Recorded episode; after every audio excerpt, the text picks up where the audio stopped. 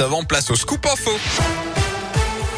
Et c'est avec vous, Philippe Lapierre. Bonjour. Bonjour Yannick. Bonjour à tous. Un coup d'œil au trafic avec un accident en ce moment sur la Rocade Est en direction de Paris, à hauteur de la sortie 7 et du Grand Stade. Soyez prudents dans le secteur. Et puis il y a un petit coup de frein à mettre aussi à l'entrée du tunnel sous Fourvière dans les deux sens. Hein. En ce moment, M6 comme M7. Soyez prudents. Du côté des gares, il y a des difficultés aussi. Plusieurs Ouigo affichent des retards d'une heure depuis ce matin. Et puis le trafic TER a été fortement perturbé en Auvergne à cause d'une collision sur un passage à niveau ce matin. À la une, à Lyon, c'est l'événement. C'est parti pour la Foire de Lyon, l'édition des retrouvailles après deux ans d'absence.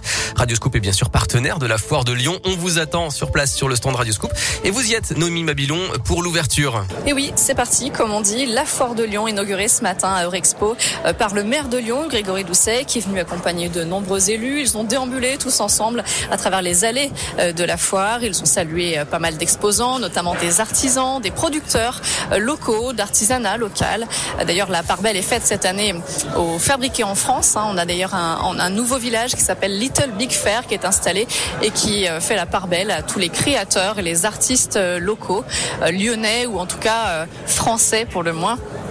Grégory Doucet, on a profité aussi pour faire quelques dégustations. Il s'est arrêté à l'atelier des artisans, il s'est arrêté aussi chez Léon, déguster quelques crustacés et il poursuivra avec un discours pour euh, conclure euh, cette inauguration. Merci beaucoup Noémie et rendez-vous donc à la foire de Lyon à Eurexpo jusqu'au 28 mars. Dans l'actu, plus de 80% des rues de Lyon vont passer à 30 km heure. La ville a présenté ce matin les détails du dispositif qui va entrer en vigueur dès le 30 mars. Dans moins de deux semaines donc, le 30 devient la norme et le 50 devient l'exception. La vitesse maximale autorisée sera limitée à 30 dans 84% des rues contre 37 actuellement. Objectif réduire le bruit, la pollution, les accidents. Légère remontée des indicateurs du Covid dans l'académie de Lyon. 19 classes sont fermées cette semaine, 10 de plus que la semaine dernière. L'accueil des familles ukrainiennes s'organise dans le Rhône. Une cinquantaine de logements vont être mis à disposition dès la semaine prochaine dans plusieurs communes du département, Tarare, Amplepuis, Cours-la-Ville ou encore Saint-Laurent de Chamousset. Les échecs veulent réussir. À Lyon, 45 fédérations du monde entier sont réunies ce week-end pour le septième championnat d'échecs rapide à l'initiative de l'Association internationale des échecs francophones. Plus de 150 joueurs sont inscrits, dont deux champions du monde et huit grands maîtres.